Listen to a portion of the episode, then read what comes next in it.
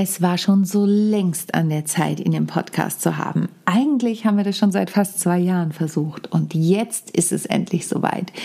Ich freue mich, denn heute habe ich nicht nur einen tollen Speaker im Podcast, sondern einen absoluten Ernährungsexperten, ähm, der mal auf etwas andere Art und Weise an dieses Thema herangeht. Ich freue mich, es ist ein super cooles, lockeres, unterhaltsames und lehrreiches Interview geworden. Viel Spaß bei der neuen Folge. How to Impress. Souverän und selbstbewusst auftreten im Leben und auf deiner Businessbühne.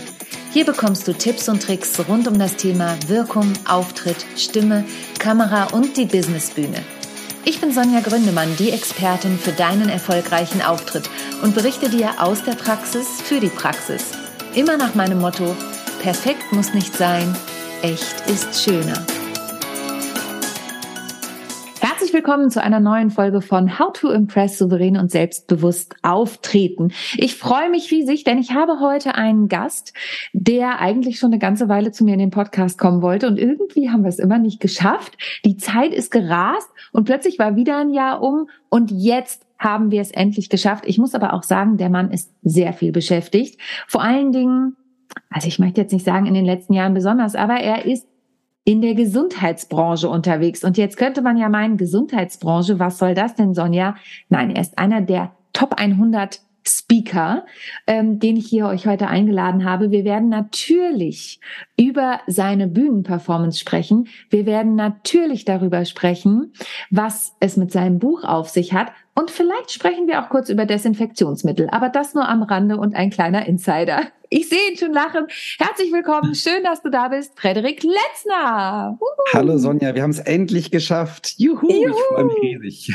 Ja, genau. Und was unsere Hörerinnen und Hörer nicht wissen können, wir haben uns sogar vor kurzem persönlich gesehen. Mal wieder. Mal wieder. Es ist total verwegen. Denn Frederik und ich, wir kennen uns aus der GSA, der German Speakers Association. Und ich wollte es eigentlich in der Anmoderation sagen, Frederik ist nicht nur ein totaler Gesundheitsexperte, sondern auch ein begnadeter Tänzer. Ja, danke sehr. So, und wir haben es nicht geschafft zu tanzen. Das diskutieren wir aber außerhalb der Folge. Sehr gut, machen wir so.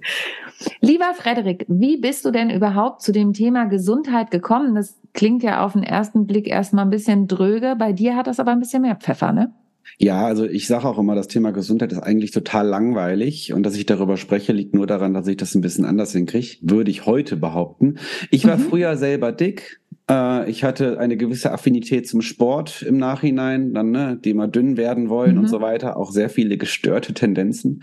Dann wollte ich natürlich Ernährungswissenschaften studieren. Ich wollte natürlich in Fitnessstudios arbeiten, weil das ja so ein riesiges Thema für mich war. Also bin ich da reingerutscht und war auf einmal irgendwie Master Humanernährung, hatte eine Praxis für Ernährungsberatung, auch mit Ach, Krankenkassen krass, gearbeitet und so ah. weiter. Ja, ich war voll in dieser klassischen Gesundheitsblase drin.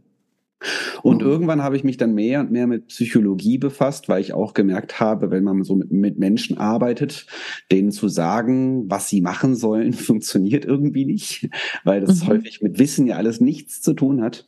Und dann habe ich sowohl meine eigene Vergangenheit mal psychisch ein bisschen genauer betrachtet, als auch mich mit diesen ganzen Themen mehr befasst. Und mhm. äh, im Kontext Psychologie und Gesundheit mache ich dann irgendwann mit Seminaren und Vorträge. Dann ging es immer weiter. Mhm. Tatsächlich hatte ich mit Speaking eigentlich nichts zu tun. Das heißt, ich bin eigentlich aus meinem Thema in diese ganze Rednerwelt hineingerutscht. Und das hat ganz gut geklappt. Und irgendwann war ich dann zwischen ganz vielen anderen Rednerkollegen, die das auch alle professionell machen. Und jetzt habe ich begriffen, so ein bisschen, was das bedeutet. Und jetzt bin ich da, wo ich, wo ich heute bin. Ja. Das kann man ja, du, so. du hast nicht nur begriffen, was das so ein bisschen bedeutet, sondern du hast auch den GSA Newcomer Award gewonnen letztes Jahr. Und ja. dieses Jahr. Dieses 2020 Jahr, oder? war das. Also ah, 2020, war so, genau, Entschuldigung. Ja, das war mhm. ganz äh, noch vor vor dieser komischen ganzen Pandemie-Geschichte war das zum Glück. Kurz davor, genau. Konntest du denn? Ähm, ich komme gleich nochmal auf dein Thema zurück, aber konntest du denn das, weil das war jetzt kurz vor der Pandemie, konntest du das nutzen und konntest digital damit weitermachen? War das was, was dann noch gefragt war in der Zeit, auch online? Ich meine, viele von uns haben ja auf online umgestellt. Also im ersten Jahr 2020 war es sehr, sehr wenig. Äh, mhm. aber dann, als dann alle Unternehmen verstanden haben, wir haben da noch eine Weile was von, dann ist das tatsächlich auch online sehr viel weitergegangen. Da gab es dann digitale Gesundheitstage und dann gab es die ganzen mhm. Seminare. Es gibt ja ganze Abteilungen, ne, BGM, betriebliches Gesundheitsmanagement, die sich mhm. halt dann mhm. irgendwie überlegen mussten, was machen wir denn jetzt? Und lieber, wir machen jetzt irgendwas, als gar nichts. Und da kam ich dann meistens als, wir machen jetzt irgendwas. Ja, ist ja auch nicht so schlecht, ne? Aber ich glaube, das war ja ein Thema generell. Ich weiß noch, meine Kunden haben immer gesagt, ja, nee, Frau Gründemann, digital brauchen wir da jetzt nichts. Das ist ja in zwei Wochen wieder vorbei, so ungefähr. Mhm. Und nachdem sie gemerkt haben, oh, das waren jetzt schon zwei Monate und es wird noch weitergehen, kamen sie dann um die Ecke und haben gesagt, hm, sie haben doch gesagt, sie können das auch digital. Also ja, ich glaube, da ging es vielen von uns so.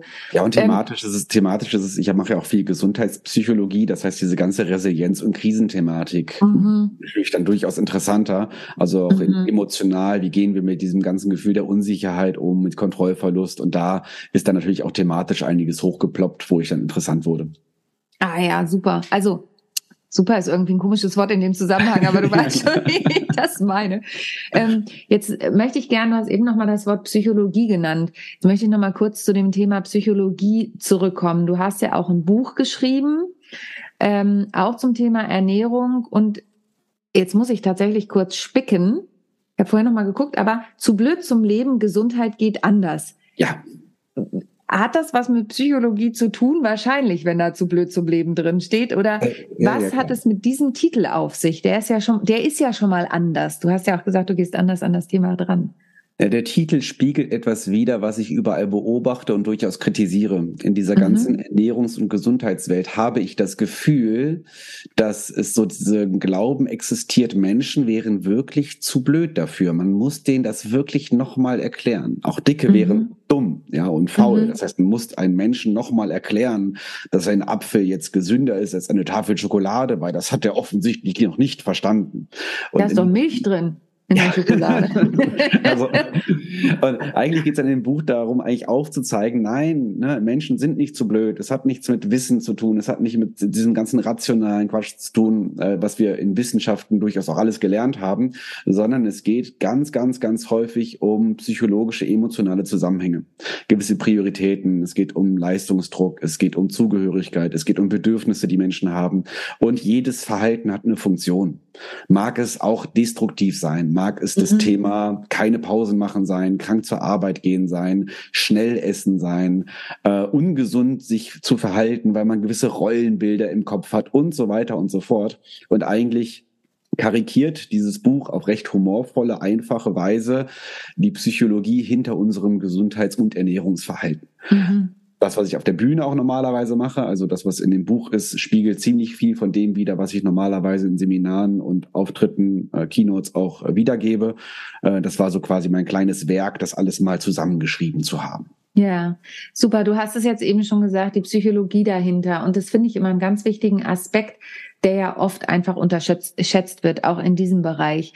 Ähm, wenn ich jetzt sage, ja, ich habe keine Zeit zum Mittagessen, dann ist das ja so eine Geschichte, dass ich eben nicht die Priorität darauf lege, oder? Ja, keine Zeit bedeutet übersetzt, ist mir nicht wichtig genug. Mhm.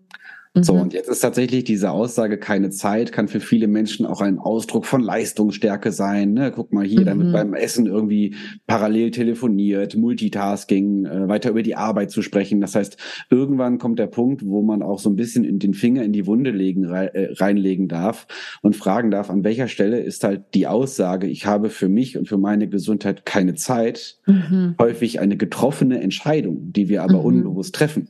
Mhm. Und ja, es gibt viele Menschen, die ihre Gesundheit nicht ernst nehmen, die mhm. krank zur Arbeit gehen zum Beispiel. Das ist das Musterbeispiel. Über 50 Prozent der Deutschen gehen krank zur Arbeit. Wahnsinn. Was bedeutet das? Dass meine eigene Gesundheit nicht so wichtig ist wie die Tatsache, dass ich funktioniere. Mhm muss halt funktionieren. Ich darf mhm. nicht zu Hause bleiben, obwohl ich krank bin. Und das spiegelt etwas wider, was in unserer Gesellschaft gang und gäbe ist, dass der Stellenwert von Gesundheit gar nicht so hoch ist, sondern es viel mehr um Anerkennung, Zugehörigkeit und Funktionieren geht.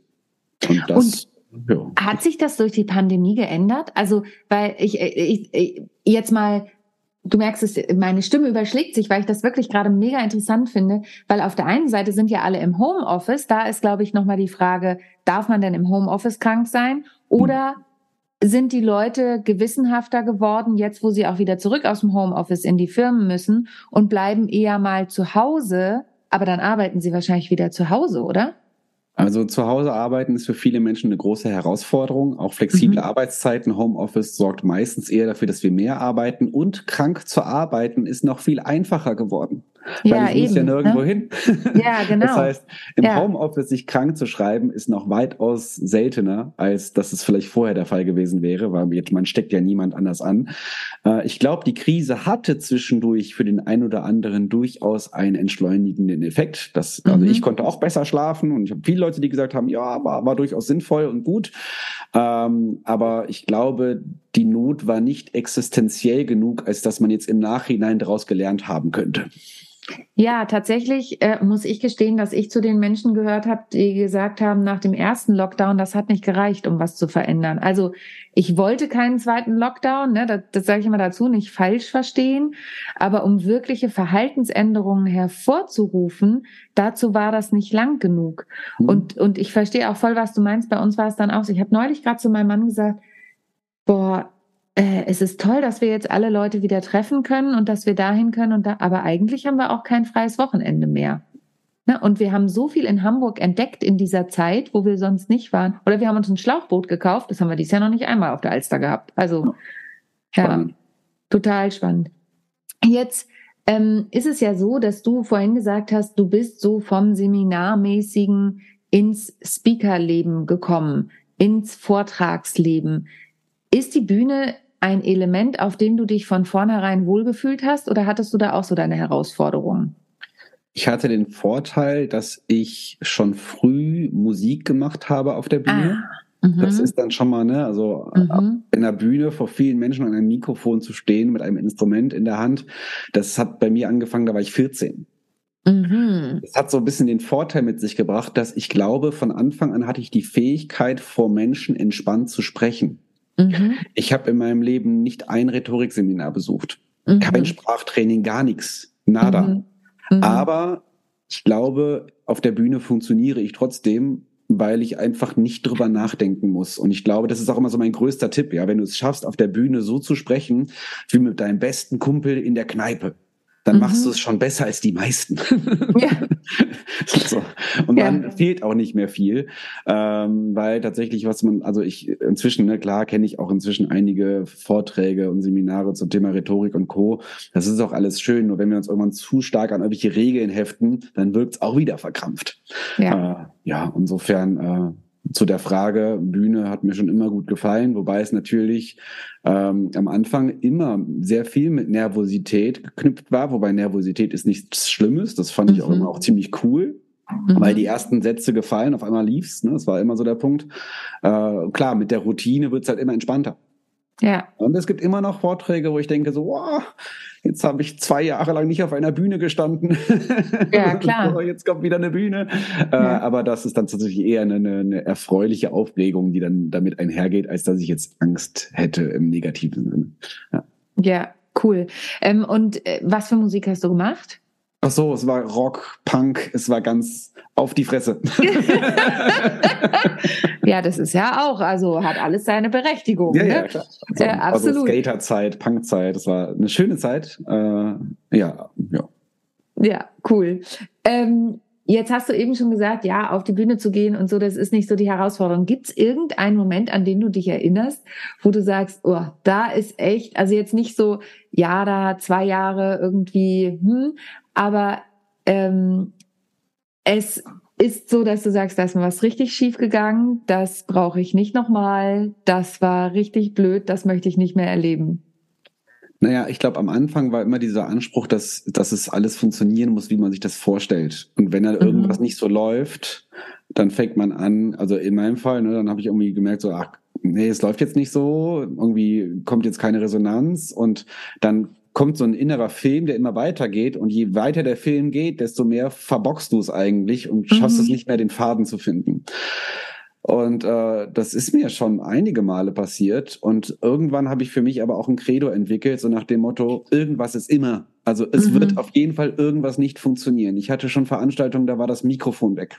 Mhm. Da habe ich mich tatsächlich in die Mitte des Raums gestellt. Es gab Situationen, wo am Anfang die Technik fun nicht funktioniert hat. Da habe ich tatsächlich mich einfach im Schneidersitz auf die Bühne gesetzt, einfach mal geatmet, so nach dem Motto, und alle eingeladen, wer möchte, kann jetzt mitmachen, so nach dem Motto. Also da auch, ähm, es hat, dadurch, dass ich durfte mit der Zeit lernen, dass ich nicht an meinem Skript immer 100 Prozent festhalten muss, mhm. auch wenn es kein wirkliches Skript war, aber irgendwann wenn man einen Vortrag 400 Mal gehalten hat, dann ist irgendwie klar, wie der Ablauf ist. Äh, sondern dass wenn irgendetwas Unvorhergesehenes passiert, man es tatsächlich schafft, so entspannt zu bleiben, dass man auch mal improvisieren kann oder mit dem arbeiten kann, was da gerade passiert, ohne mhm. sich aus der Fassung bringen zu lassen. Das ist ja auch das, was wir von dem einen oder anderen Kollegen immer wieder aus dem Impro-Theater gerne hören. Einfach, ja. ja, gucken, okay, was passiert jetzt da? Wie schaffe ich es, entspannt damit zu arbeiten? Das schaffe ich noch nicht so lange. Also früher hat mich da auch sehr schnell etwas aus der Fassung gebracht, wo ich dann versucht habe, irgendwie den, den Faden wiederzufinden. Und das hat man dann sehr schnell gemerkt, so nach dem Motto, was macht er sich jetzt gerade für einen Stress. Das ist jetzt aber nicht mehr professionell. Ähm, aber man lernt ja auch aus diesen Situationen. Total. Und ähm, du hast es eben kurz angesprochen, das Impro-Theater, das ist ja ein Angebot, was man annehmen soll im Prinzip. Ne? Das ist ja so dieses Prinzip des Impro-Theaters ähm, oder zumindest auch des Theatersports ähm, da möchte ich mich jetzt nicht zu weit aus dem Fenster lehnen, ob Impro-Theater oder Theatersport. Da hatte ich nämlich gerade eine Interviewfolge bei den Sisters of Comedy mit ähm, Kirsten Sprick von Hidden Shakespeare, die nochmal ganz klar die Unterschiede ge gesagt hat. Mhm. Aber eben dieses Angebot anzunehmen. Jetzt hast du ja nicht nur im Buch Humor drin, sondern du hast ja in deinen Vorträgen auch einen humorvollen Anteil. Und da höre ich immer einen lieben Kollegen von mir im Ohr, der sagt, wie bringst du Humor in deine Vorträge? Hast du da irgendeinen Tipp, wenn jemand sagt, ich möchte gerne mehr Humor in meine Vorträge haben, in meinen Vorträgen haben. Ich mache das so und so. Also ich denke, ich habe für mich immer ein Spannungsfeld im Hinterkopf, weil ich bin ein, ein, ein großer Provokateur. Ich mag mhm. das ganz gerne. Und Provokation ah, bedeutet mich so, bedeutet für mich sowohl den Finger in die Wunde reinzulegen, aber auch ein Witz oder auch Humor ist im Endeffekt eine Form von Provokation. Und es gibt so diesen Moment, wo der Zuhörende nicht weiß, ob er lachen oder weinen soll. Ja den, diesen Moment liebe ich. Das finde ich total mhm. schön. Das kann ich Aha. teilweise erzeugen, über die, wenn ich über Tabuthemen spreche, die wirklich emotional tief gehen und ich währenddessen leicht lächle dann ah, kommt, das mhm. erzeugt so eine Dissonanz, wo keiner jetzt mhm. weiß, wieso, wieso erlaubt er sich das jetzt? Wie kommt das jetzt zustande? Ich arbeite aber auch sehr gerne mit Klischeebildern. Ich arbeite teilweise mit Rollenbildern. Ich hau dann auch das alte, klischeehafte Rollenbild des Mannes raus, zum Beispiel, ja, ein mhm. echter Mann, mhm. und nutze dieses Bild mit allen psychischen Assoziationen, die Menschen auch durch Werbung suggeriert bekommen und erzähle dann auch, ne, was, was sind denn jetzt typische Assoziationen, wenn wir über Ernährung und Konsumverhalten sprechen, wenn wir über Männer sprechen? Und dann hau ich auch raus, ne, XXA-Schnitzel, die Riesen-Currywurst, Kampf trinken, Whisky mhm. trinken, Zigarre rauchen. Und ja. alleine auch mit diesen, mit diesen überspitzten, extremen Beispielen zu arbeiten, ist tatsächlich immer etwas, was einen Spiegel vorhält und auch durchaus Menschen zum Schmunzeln bringt. Mhm. Tatsächlich war es bei mir immer so, dass sich humorvolle Dinge mit der Zeit entwickelt haben, dass ich dann so, so einen Spruch einbaue und merke, okay, da, da entsteht, entsteht ein Schmunzeln, da entsteht mhm. etwas, wo die Pause sich danach auch mal lohnt. Ähm, und das ist ganz häufig bei, bei, bei, bei den Dingen, wo sich Menschen tatsächlich ertappt fühlen. Mhm. Also ich kann zum Beispiel die Frage stellen in ein großes Publikum, wer von euch hat schon mal über sein Sättigungsgefühl hinaus gegessen? Ja. Die erste Reaktion ist ein Lachen. Einfach ja. nur, weil die Frage so offensichtlich ist, also eigentlich schon ja. fast rhetorisch ist. Ja, eigentlich aber dann schon, ja. kann ich das noch weiter auf die Spitze treiben, ne? bis, bis jemandem schlecht geworden ist, bis er sich übergeben musste. Ne? In dem Moment sagen alle schon ho, ho, ho, ho, ho. Ja. So, ne? Also ne, leichte Übertroffenheit. Und dann kann man von da aus einsteigen in das Thema, warum äh, essen wir häufig über unser Sättigungsgefühl hinaus, zum Beispiel. Und warum tun wir das denn? Ach, da gibt's ja, also von das, das, das ist ja, also zu, zum Thema Humor, ja, ich sage, ich ja. habe immer so meine Beispiele, also ne, wir essen ja, äh, ne, Teller leer essen, bis die Sonne, dass morgen mhm. die Sonne mhm. scheint, wir bleiben so lange sitzen, also Vergangenheit spielt eine Rolle, dann haben wir aber auch sowas wie, ich darf nichts wegschmeißen, also hält sich den Teller immer schön brav leer, dann kommt auch immer als Humor so nach dem Motto, oder der Familienvater, der am Ende immer alle Reste bekommt, so ein bisschen wie das Hausschwein. Ja. das ist auch immer ein lustiges oh Bild. Ähm, ja. Aber jeder weiß, was damit gemeint ist. Ja, das total. Ist immer wieder sehr amüsant. Ähm, ein bisschen zu, ja klar, so Preis-Leistungs-Verhältnis, ja, wenn die Jumbo-Packung Popcorn im Kino nur ein Euro mehr kostet wie die Medium-Packung. Ja, krass, Menschen ne? dazu, große Portionen kaufen zu wollen, aufgrund dieses Effizienzgedankens, Preis-Leistung. Mhm. Mhm. All-You-Can-Eat-Buffet, der Gedanke, es muss sich ja lohnen. Ja. Kommt immer ja. der Spruch, ja, der Deutsche rechnet mit. so. ja, ja, ja, ja, ja, Das sind alles, alles kleine Spiegel, die man durchaus nutzen kann, wo man sich selber merkt, so, ja, stimmt, er hat recht. so. Ja, genau. Ähm, aber das, wie gesagt, das war jetzt auch nur ein ganz, ganz kleiner Ausschnitt. Also es gibt viele, viele Gründe, warum Menschen essen, obwohl sie keinen Hunger haben. Mhm. Und warum sie auch weiter essen, obwohl sie schon längst satt sind. Und das hat es ist immer nur Psychologie. Also da zu sagen, ja, Sättigungsgefühl und welcher Nährstoff sorgt jetzt dafür, dass ich schneller satt bin, ist totaler Pustekuchen, macht gar keinen Sinn. Weil wenn ich währenddessen Fernseh schaue beim Essen, dann bin ich mit meiner Aufmerksamkeit ja gar nicht beim Sättigungsgefühl. Und dann esse ja. ich, bis, bis, der Bauch weh tut. Und ja. es gibt auch Menschen, die mögen das, dass der Bauch weh tut. Mhm. Krass ne, sich selber spüren und solche Sachen. Das ist dann auch nochmal ein krasses Was, Ding. Das ist echt mega spannend, weil das geht ja total tief und Menschen, die dazu mehr erfahren möchten, sollten entweder dein Buch lesen oder und noch besser dich dann gleich für einen Vortrag buchen dazu, ne? Ja. Also das, das Was soll ich ja, sagen? Also das ist, äh, es ist halt, es ja. ist halt, ich, ich liebe dieses Thema. Es ist ein sehr dankbares Thema, wo sich jeder wiedererkennt. Und inzwischen bin ich auf dem Trichter, wo ich echt, äh, ich, ich, ich, ich finde es immer wieder schön, sehr viel darüber zu reden, weil mhm. ich es gleichzeitig erschreckend finde, wie wenig darüber geredet wird. Ja, es also, ist immer noch ein Tabu, ist fast wie Sex oder ein Tabuthema. Also kann, kann man fast sagen, über Sex wird mehr geredet als übers Essen? Naja, also Essen, Ernährung ist ja sehr, sehr beliebt. Aber ja, die, Ernährungs-, ja. die Ernährungsthemen, die sehr beliebt sind, sind auf dieser auf dieser äh, klassischen Ernährungsinformationsebene. Was ist jetzt wo drin und was ist richtig und was ist falsch? Was aber tabuisiert ist, ist mal Ernährungspsychologe zu schauen, wie viele Essstörungen haben wir eigentlich unter Ernährungsfachkräften? Mhm. Ja. Dann wird's gemein. Dann wird's gemein. Der Anteil das ist sehr, sehr groß. Mhm. Zumindest der, der Muster, die man wiedererkennen kann.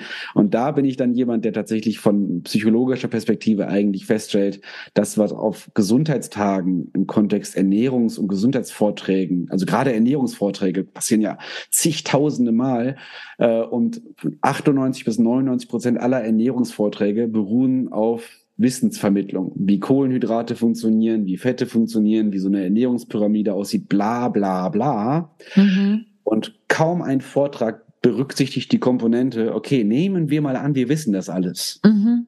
Selbst Kinder wissen das alles schon. Mhm. Warum machen wir es denn nicht? Mhm. Ja, und, und warum machen wir es nicht? Genau. Dafür muss man deinen Vortrag buchen. Jetzt, genau, dann kommt dann ja, mein Vortrag. Genau. Aber dann, dann gibt es tatsächlich verschiedene, verschiedene Komponenten, die halt hier eine Rolle spielen. Von also Stressessen, Nervennahrung, mhm. Kompensationsmuster, äh, Impulsivität, Ernährungserziehung, Rollenbilder, Leistungsgedanken, ne? keine mhm. Zeit, ist dann auch wieder, sind wir wieder beim alten Thema, ähm, was dann natürlich auch einen Einfluss auf Essgeschwindigkeit hat, auf Entscheidungen, setze ich mich beim Kaffeetrinken jetzt hin oder hole ich mhm. mir den mhm. Kaffee to go, äh, esse ich beim Autofahren oder mache ich ja, es ist, nichts. Ist schon so ein bisschen dieses Thema Effektivität bestimmt das Handeln, ne? Zeiteffizienz, ähm, steckt er ja sicherlich auch dahinter. Also viele der Probleme erzeugen wir genau aufgrund dieser Leistungsmentalität. Mhm. von mhm. somatischen Beschwerden, aber auch Zwangsstörungen, Essstörungen. Äh, in der Basis geht es ganz häufig um eine Gesellschaft, die sich über Leistung, Anerkennung und Zugehörigkeit definiert. Und mhm. im Kern das Gefühl hat, ich bin noch nicht genug so, wie ich bin. Und ich glaube, das, ist, das ein, ist ein total wichtiger Punkt. Ja. Ja, jetzt ähm, wird mir bei, ich weiß auch nicht warum, aber bei Instagram und so, ich meine, ich bin ja immer ein bisschen sauer, ne, wenn ich auf LinkedIn oder Instagram von jemandem angeschrieben werde, der sagt, möchtest du was an deinem Gewicht tun? Da denke ich mal, wie frech ist das denn bitte? also Entschuldigung, guck dir mal meine Bilder an. Äh, ja, ich bin weiblich, aber so.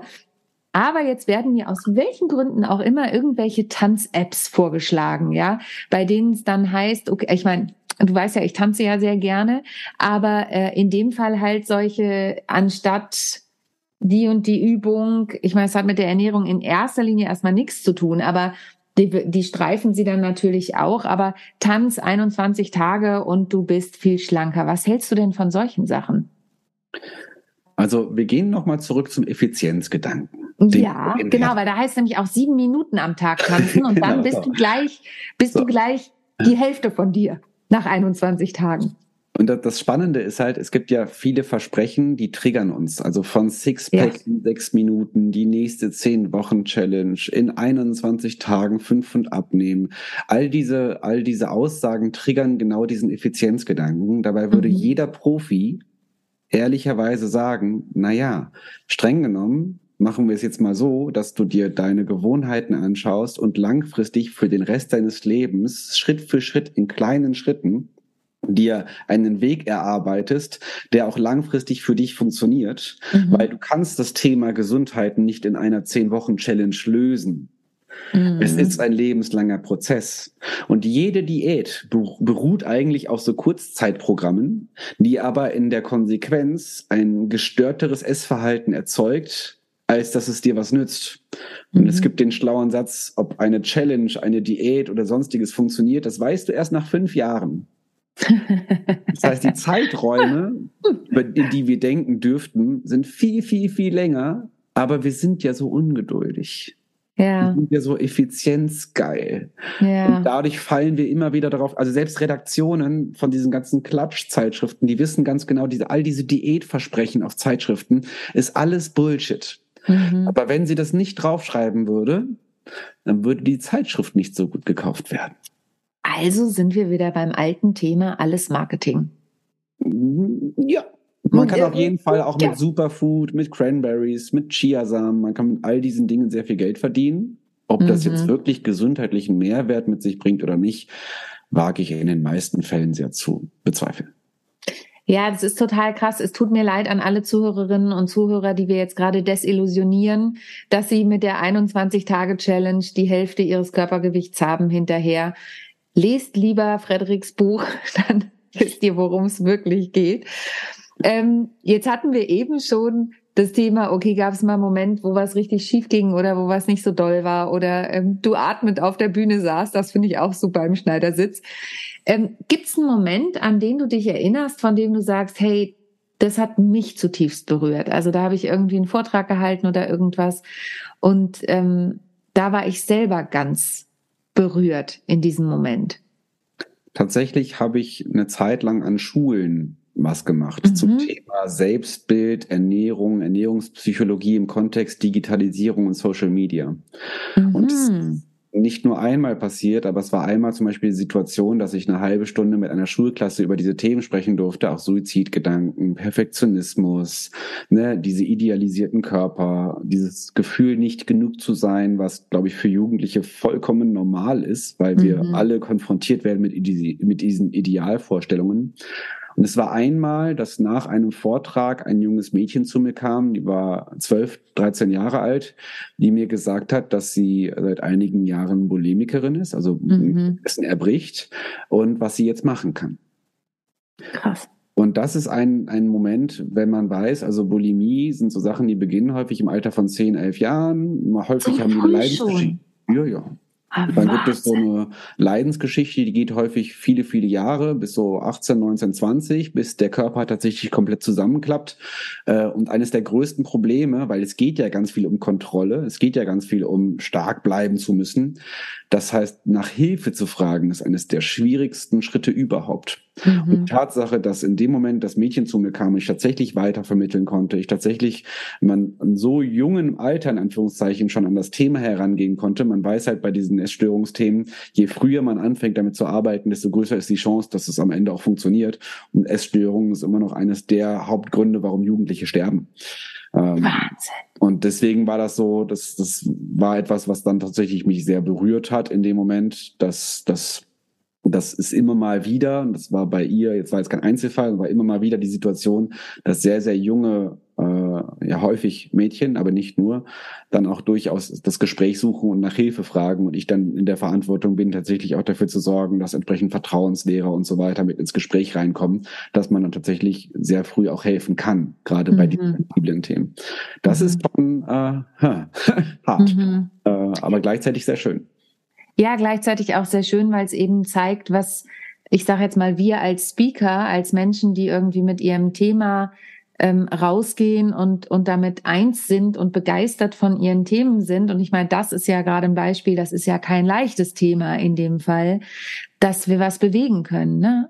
Ich habe noch ein anderes Beispiel. Ich mhm. habe auch in diesem selben Setting einmal hatten wir das Thema, dass Suizidgedanken im Jugendalter etwas komplett Normales sind. Krass. Und dann mhm. ging es irgendwann darum, in einem Nebensatz, dass jemand gesagt hat, ja, ja, hier, die hat auch schon wieder gepostet, die will sich ja umbringen, die will ja nur Aufmerksamkeit. Und oh. spannend war die Aussage, die will ja nur Aufmerksamkeit. Mhm. Dann haben wir tatsächlich den, den, klassischen Vortrag, den ich eigentlich geplant hatte, komplett abgebrochen. Und wir haben uns eigentlich in der Gruppe, in der Klasse darüber unterhalten, was bedeutet das denn, wenn jemand auf der Suche ist nach Aufmerksamkeit? Mhm. Dann ging, haben alle so nach und nach verstanden, dass es eigentlich ein Hilferuf ist. Mhm. Dann wurde kollektiv darüber nachgedacht, wie kann man jetzt dafür sorgen, dass dieser Hilferuf nicht verpufft und einfach ignoriert ja. wird oder belächelt wird. Und dann wurde es auf einmal richtig ernst. Wahnsinn. Und das ja. sind so Momente, äh, ja, das war jetzt ein weiteres Momentum, was natürlich dann, wo alles andere irrelevant wird in dem Moment. Dann ist auch scheißegal, ob ich jetzt überziehe oder die nächste Klasse warten muss und so weiter, äh, weil da geht's dann einfach um viel, viel mehr. Ja, irre. Ganz, äh, ganz äh, tolle Beispiele passt in dem Moment auch nicht, aber es sind tolle Beispiele mhm. insofern, als dass es halt zeigt, was man bewegen kann.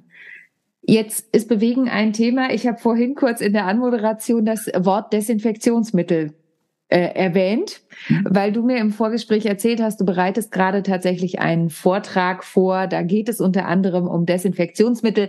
Da möchte ich jetzt gar nicht so unbedingt drauf eingehen, weil, weil ähm, das speziell ist.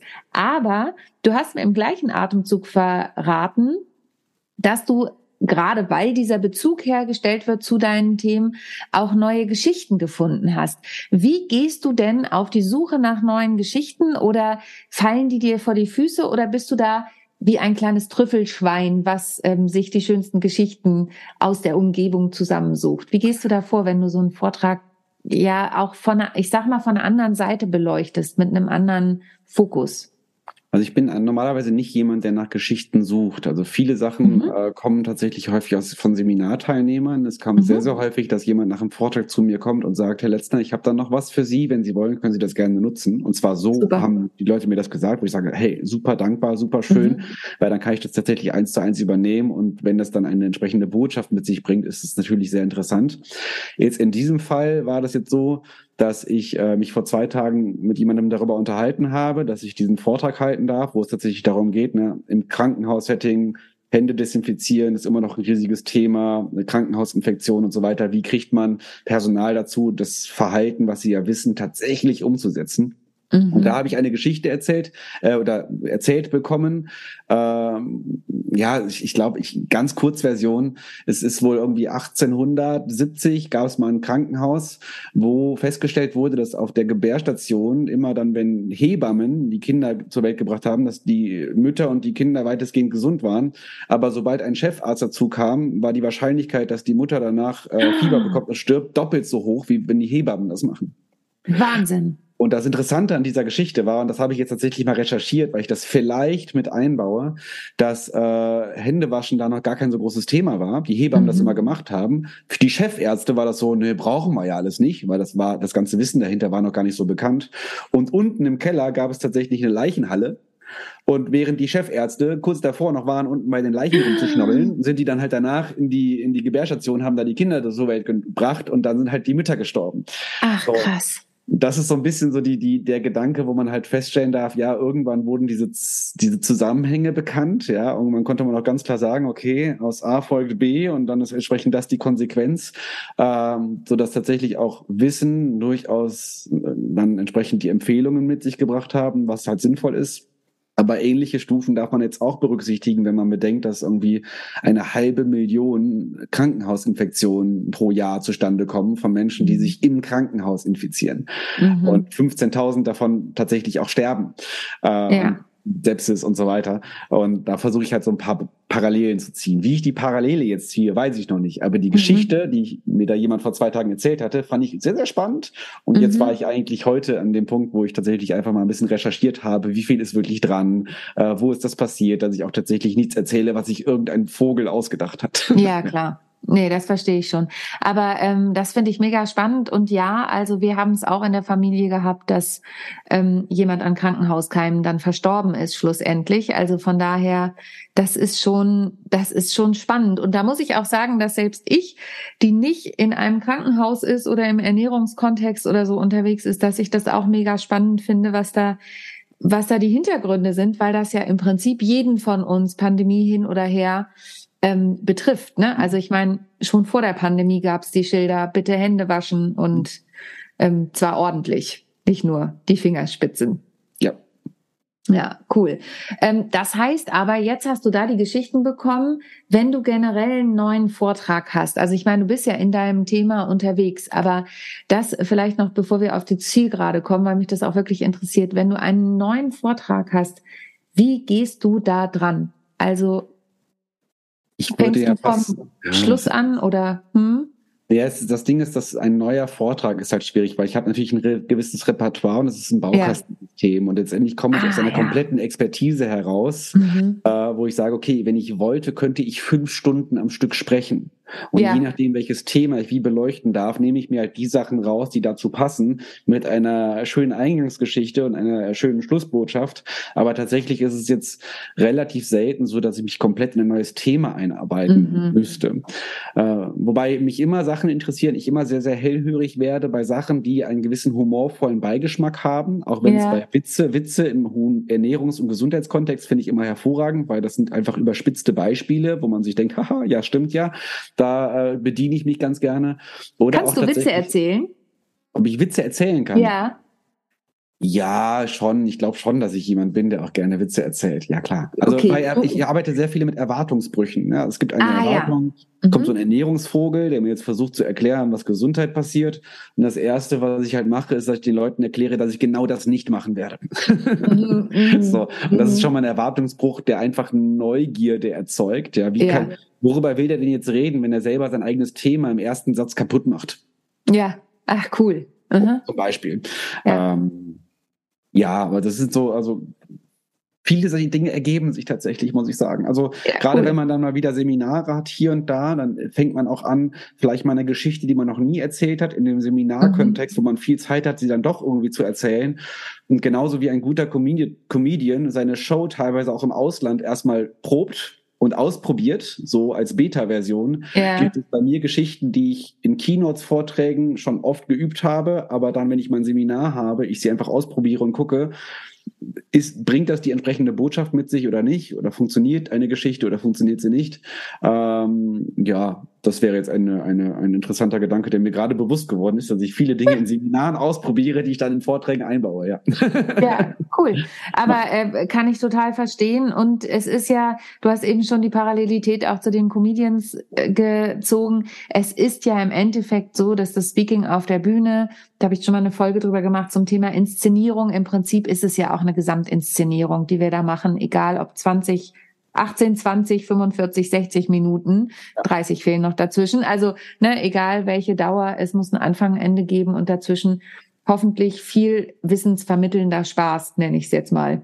Und als Ergänzung, ich habe die Erfahrung gemacht, je kürzer der Vortrag, desto schwieriger ist es. Ja, absolut.